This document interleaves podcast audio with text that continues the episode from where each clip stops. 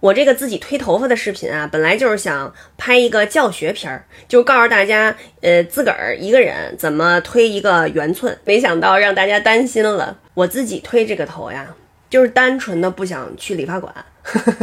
因为这个，嗯，美发店里面它不是有这个什么烫头啊，什么什么染发呀，这种水儿啊，什么这种味儿，我闻这个味儿也不行，也过敏。以前我留这个黑长直也是这个道理，就是不用去理发啊，我就是自己修一修，呃，底下分叉啊什么的，哎，都是自己弄啊。这样的话就是避免了很多接触很多这个过敏源。我本来这个免疫系统是稍微的薄弱了一点儿，嗯，就比较敏感，嗯，别人。感受不到的，我这立马就已经开始起反应了。多加休息以后，你看今天精神状态什么的就已经好多了哈。赶紧拍这么个视频给大家报个平安。这次把头发剃这么短，其实主要也是为了抹药什么的方便，因为它太痒痒。